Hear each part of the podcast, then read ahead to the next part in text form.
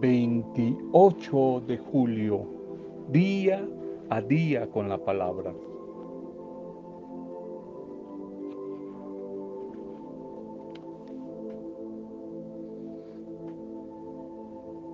Un animador guiado por el espíritu de sabiduría del Señor siempre busca simplificar el trabajo, simplificar la visión de la vida. Un buen líder simplifica, no aumenta las cargas, simplifica. Segundo, compartíamos un animador, un servidor, un líder cristiano, selecciona un equipo, sabe elegir, tiene sabiduría para elegir aquellos con los cuales va a trabajar. Selecciona a las personas. Sabe elegir. Tiene la capacidad de discernimiento para llamar, para convocar, para elegir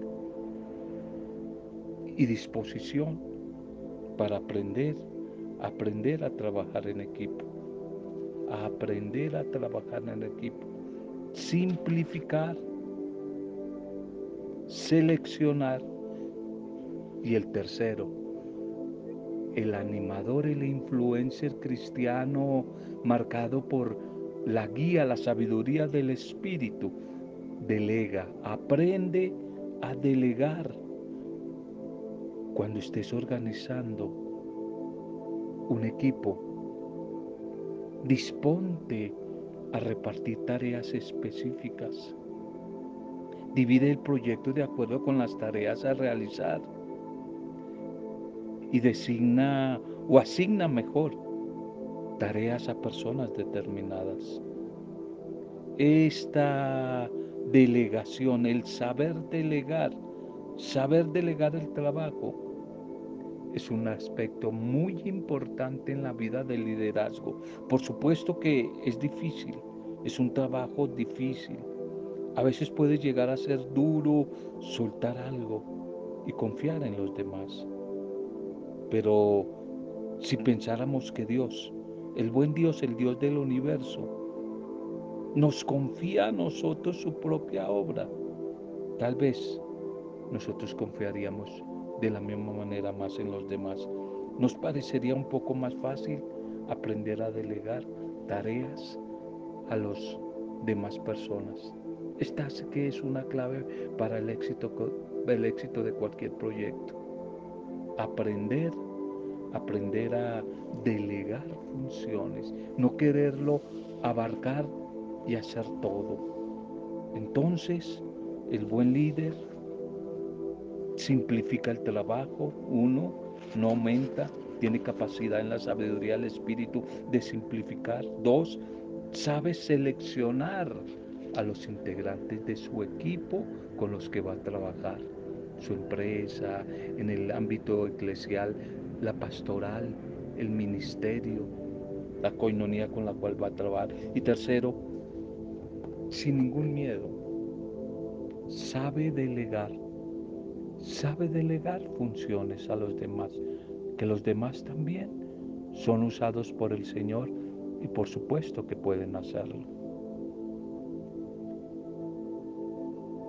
Bien, aquí estamos una vez más, deseando un buen tiempo a tu vida, mandando una palabra de saludo, una palabra de esperanza, una palabra motivador a cada uno de ustedes. Un saludo a las familias, un, saludo a los microempresarios, a los grupos, pequeñas comunidades, a todos los que les llega este audio. Un saludo para ustedes, nuestra intercesión por sus vidas, nuestra intercesión por ustedes. Que en medio de las dificultades no se les olvide que estamos orando. Estamos orando por ustedes. Estamos orando, intercediendo y aunque a veces los momentos sean duros, ánimo que Creemos, confiamos y esperamos en la bondad, en la misericordia de nuestro buen Dios y esperamos que en tiempos mejores lleguen a nuestra vida. Oramos por Anita, seguimos orando por Anita, seguimos orando por Lucilita, por Rosarito, por todos nuestros hermanos. Un saludo para todas ellas y los que de pronto no no sé, y están atravesando alguna situación de dificultad, algún quebranto en la salud. Nuestra oración por ustedes y por todos los que hoy están de cumpleaños, todos los que hoy están celebrando alguna fecha especial. Un saludo para sus vidas, un saludo para ustedes. Segundo mensaje para hoy, las obras y la fe, las obras y la fe. Libro de Santiago que lo celebrábamos ayer, creo. En días pasados, en, días pasados celebramos a Santiago. Santiago 2, 26. Pues así como el cuerpo sin el espíritu está muerto, de la misma manera la fe sin las obras está muerta. La fe sin las obras no sirve para nada, está muerta. En cierta ocasión en una ciudad, un joven subió a uno de estos transportes masivos, de estos transportes urbanos de nuestros, de nuestros tiempos. Y allí en ese transporte, transporte urbano que iba lleno, se encontró con una situación insólita este joven. Una muchacha, una madre muy joven, se encontraba allí como parada en un pasillo mientras sostenía y reprendía a su bebé, un bebé ahí en brazos, que no dejaba de llorar a su lado todo el tiempo. Y al lado de ella en el mismo transporte se encontraba una elegante señora que iba rezando el rosario allí. Y esta elegante señora empezó, empezó a reprochar, a quejarse de la joven que estaba a su lado, porque el llanto del niño no le dejaba concentrar en la oración que estaba haciendo. Esta señora seguía reprochando a esta madre joven, mientras el joven que iba allí las miraba, miraba lo que ocurría frente a sus ojos el joven era creyente, era cristiano. Y a él en ese momento se le ocurrió una gran idea. Voy a predicar aquí en este bus. Voy a anunciar a Jesús. Especialmente voy a predicarle a estas dos señoras. A la joven con su bebé que llora y a la otra que está molesta rezando porque le interrumpen. A ver si con la predicación se acaba ahí la discusión, la pelea, la bulla, el alboroto que tiene. Pero al final no se animó. No se animó el joven. Le dio cosa y no se animó. Y más adelante entonces se subió al mismo transporte uno de esos vendedores que se montan en nuestros transportes públicos, un vendedor de chocolatinas, de chocolates, del cual contó su historia, que era migrante, que era desplazado, etc. Y este joven que estaba allí, por ayudar al, al, joven vendedor, le compró un chocolate, le compró un chocolate y se lo ofreció a la madre que iba con su bebé, a la madre joven. ¿Y qué hizo la madre joven? La joven madre aceptó el chocolate y lo partió. Le dio una parte, un poquitico, le colocó ahí al bebé, le le mojó los labios y el bebé dejó de llorar. Y empezó a reírse junto a la madre. Y la otra parte se la ofreció a la señora que iba rezando el rosario y que estaba furiosa con esta muchacha porque el llanto de su hijo no la dejaba concentrar. Y mientras esta elegante señora fijaba su mirada nerviosa sobre aquel joven que les repartió la chocolatina, volteó su mirada esta señora un poco apenada, intentando disimular, contemplando un poco el paisaje de la ciudad que era recorrido por este transporte público. Y después de un momento, algunas lágrimas escaparon del rostro de este muchacho joven, demostrando estar agradecido por la situación ocurrida con un final feliz entre estas dos mujeres. Por la fe, por la fe, el joven quiso predicar, pero la misma fe lo llevó a actuar, la misma fe lo llevó a orar en un momento de nerviosismo total, donde quizás, quizás las palabras no tendrían el mismo efecto que la obra que el Espíritu le, le llevó a hacer. Más que las palabras, compartir esa chocolatina con esas dos mujeres.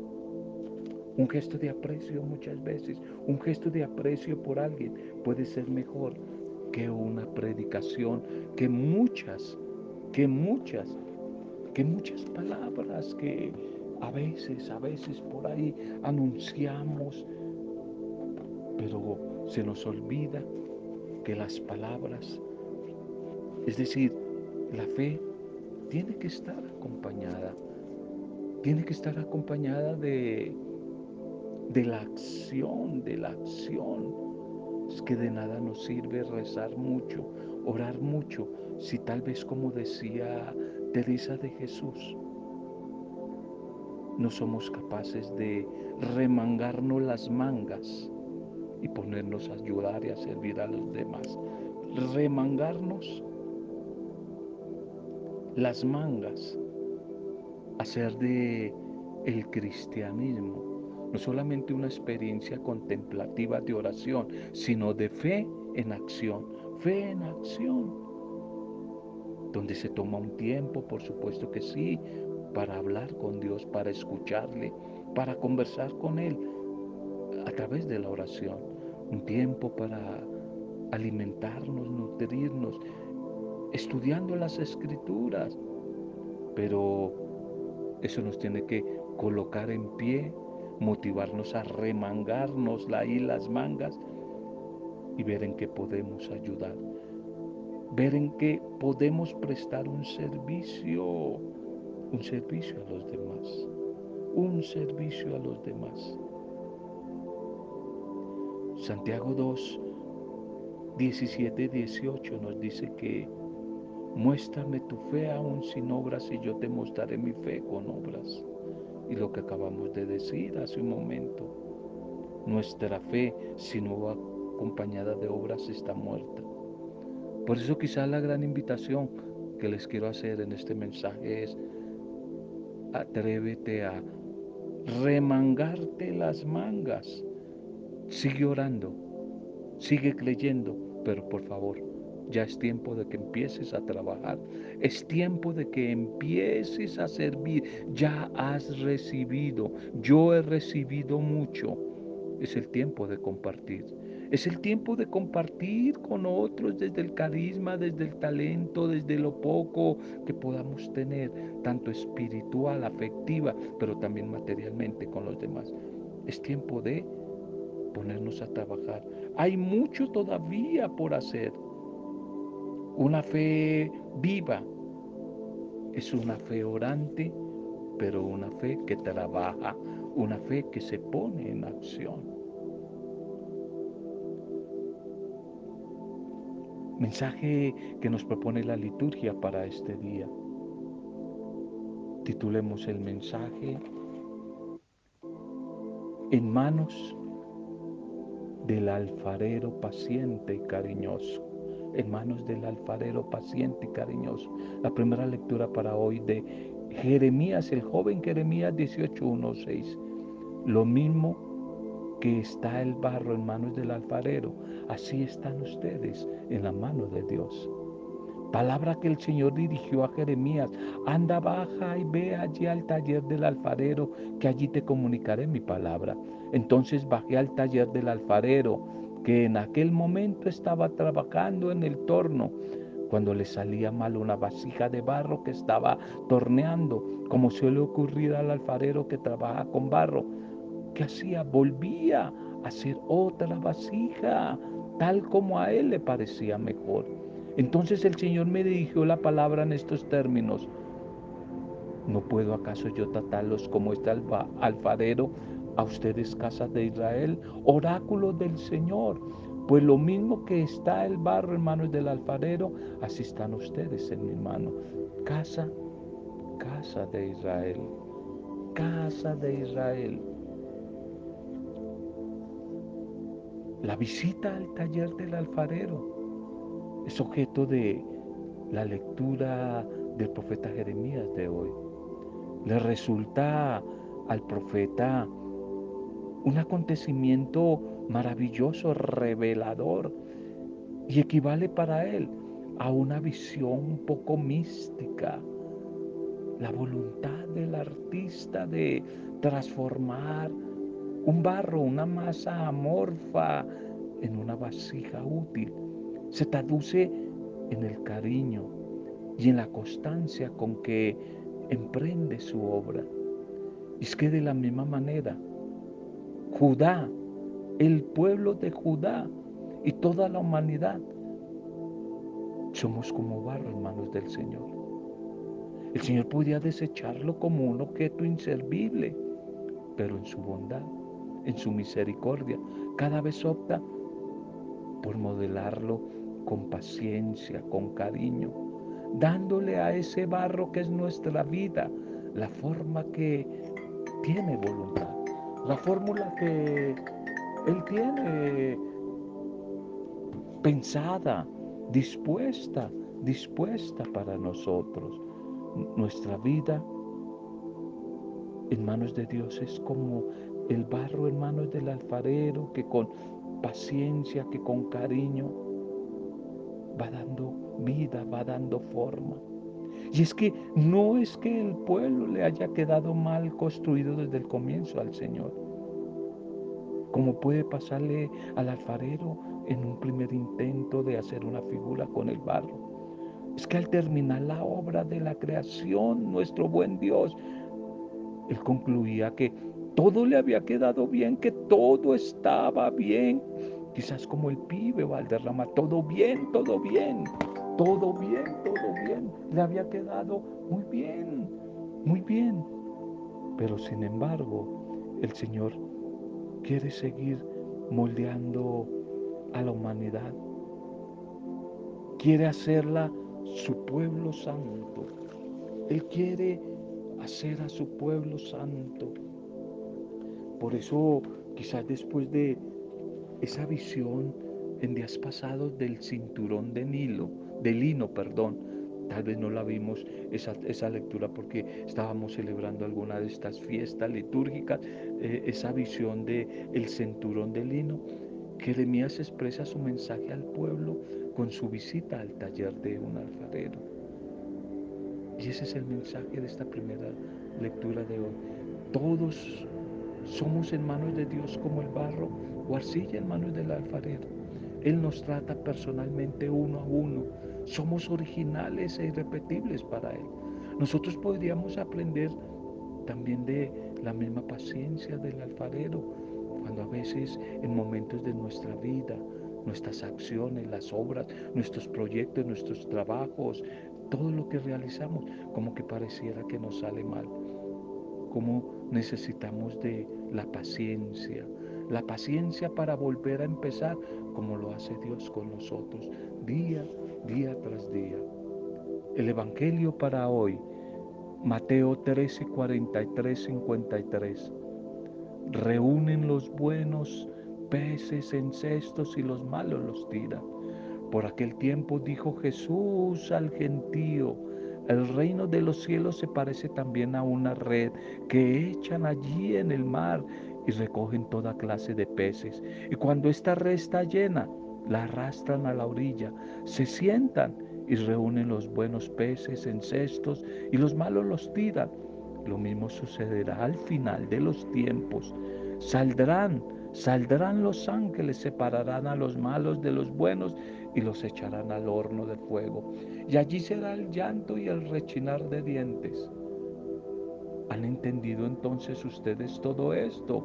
Y ellos les respondieron, sí Señor. Y él les dijo, pues bien, un escriba que se ha hecho discípulo del reino de los cielos es como un padre de familia que va sacando de su tesoro lo bueno y lo antiguo. Cuando Jesús acabó de, explicar, de anunciar estas parábolas, partió de allí. Amén. Amén, amén. Esta parábola de la red con la que se inicia el Evangelio de hoy se parece quizás a las dos de días pasados, quizás eh, viernes, en cuanto a que alude a la situación actual. La convivencia de peces de todo tipo. tema de la convivencia que no es fácil. Pero el punto quizás de comparación es la selección de los peces y su destino al final. Como la selección será obra exclusiva de Dios, no de nosotros. ¿Y cuándo? En el último día. La situación entonces actual de la comunidad mientras se llega al tiempo de la selección que le corresponde a, Dios es la convivencia. La convivencia de los dos tipos de peces.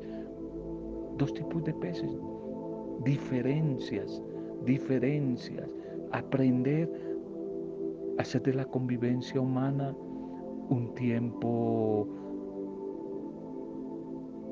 de compartir la vida desde la diferencia. Todos somos diferentes.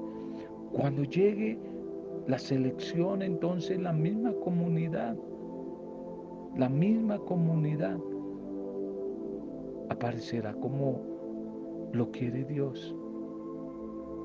Aparecerá entonces el mismo Dios al final, liberando lo malo, purificando lo malo, purificando de egoísmos, transformando el verdadero amor en servicio, limpiándonos de tanto moralismo, de tanto puritarismo que a veces se ha llenado el camino de la fe. Hay mucha gente puritana, moralismo, tanta gente que sigue separando esto es bueno, esto es lo malo, y de todo aquello que quizás no encaja en el espíritu verdadero del Evangelio. Las tres parábolas que se han leído en estos últimos días se van a caracterizar también porque en ellas no aparece la imagen de la iglesia. La importancia está en la decisión personal de cada discípulo, de cada discípula de aceptar la buena nueva y jugarse la vida por ella. Jugarse la vida por ella. Muchos discípulos de Jesús lo seguían y lo seguían con aparente fidelidad, pero ocultaban allí algunos intereses oscuros. Y a lo largo del camino, poco a poco fueron manifestando sus verdaderas intenciones.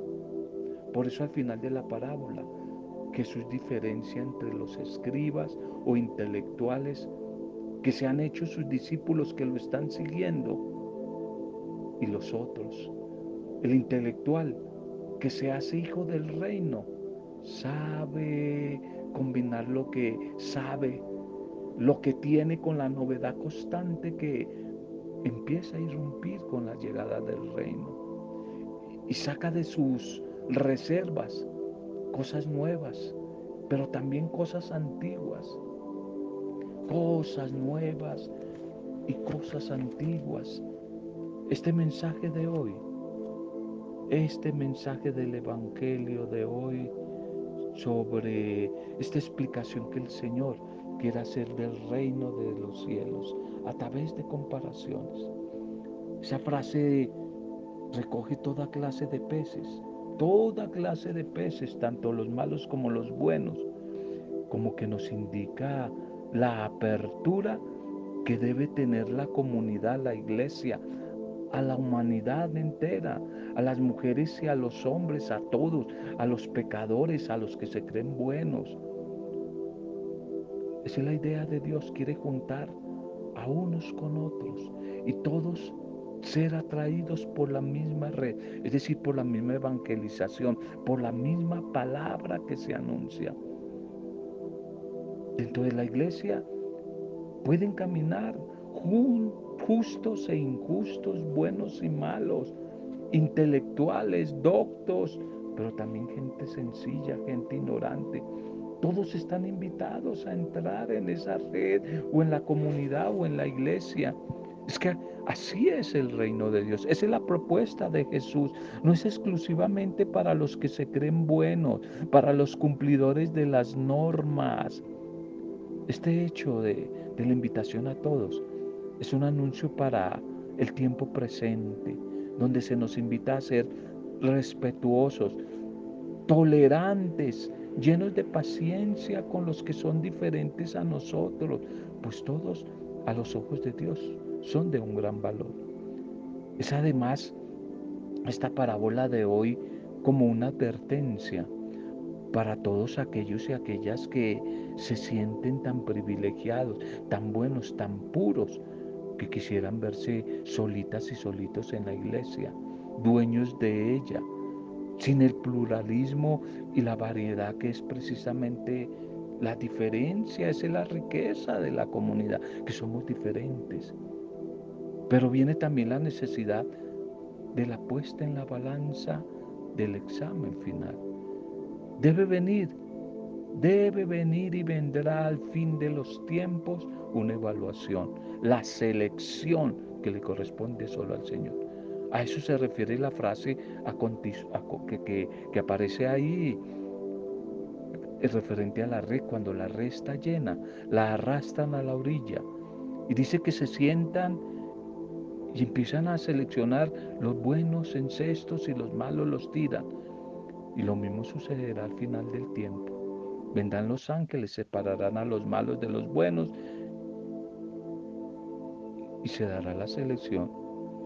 Por eso el reino puede como contener todo tipo de peces y por consiguiente habrá necesidad de hacer una selección. Pero esa quizás es la dinámica del reino que Jesús anuncia. Tal vez la última frase. Un escriba que entiende el reino de los cielos es como un padre de familia que sabe sacar del arca lo bueno y lo antiguo. Tal vez salude a la disposición a la novedad. Y esa novedad es Cristo precisamente. La novedad, lo nuevo es Jesús, reflejada a través de la palabra, la buena noticia del Evangelio, por parte del que la conoce, la cree y la comparte con los demás. Quien va a la escritura quien va a la escritura a descubrir el verdadero secreto del reino de Dios, ya no podrá depender más de esa antigua tradición tan moralista, tan sectaria del Antiguo Testamento, porque empieza a interpretar el deseo de Dios sobre los hombres, sobre el ser humano, de una manera diferente, desde lo nuevo, cuyo centro es el mismo Cristo resucitado Jesús es la clave de lectura de toda la palabra, de toda la palabra del Señor. Él es la clave. Ojalá que haya una verdadera intención de cambiar a todos los que recibimos esta palabra. Si no hay una verdadera intención de cambio, de nada nos sirve decir que aceptamos las enseñanzas de Jesús, que todavía siguen habiendo muchas mujeres y hombres que han aceptado la propuesta de Jesús. El hecho de intentar vivir una fe común y tener que caminar con los demás nos va a ayudar a volvernos más tolerantes, a tener más paciencia, para no echar a perder a aquellos que no llevan nuestro propio ritmo. Tener una misma fe no significa que debamos vivir un mismo estilo de vida. En la red Quedaron allí atrapados toda clase de peces, cada uno con sus diferencias individuales. Y aunque estaban allí en la misma red, se hizo necesaria una última selección. La vida del creyente, la vida cristiana, no es una uniformidad, sino una unidad desde la diversidad. Pidámosle al Señor, dueño de la pesca, dueño de nuestra vida, que a través de la palabra de hoy seamos bendecidos, seamos animados a seguir caminando y luchando por cambiar. Señor, queremos seguir contando contigo para lo que tú decías. Quizás como la primera lectura de Jeremías, nos ponemos en tus manos de alfarero para que sigas haciendo de nuestra vida lo que tú consideres que es mejor, Señor. Gracias por tu mensaje de este día. Gracias por tu bendita palabra, que a través de ella podamos vivir tu presencia y ser tu presencia en bendición para los demás. Que seamos bendecidos en las diferentes realidades de nuestra vida a través del mensaje, del mensaje que hoy hemos compartido. Oración, fe y acción, primer mensaje. Nuestra vida como el barro en manos del alfarero, segundo mensaje. Y ahora la red, la red de los peces buenos y peces malos. Y que al final solamente tú, Señor, seleccionarás. Gracias, Señor. A ti la gloria, la alabanza, la adoración en el poder intercesor de tu Santo Espíritu, para gloria tuya, Padre Dios Creador, en el soberano y bendito nombre de Jesucristo, nuestro Redentor. Amén. Roberto Samudio de día a día con la palabra.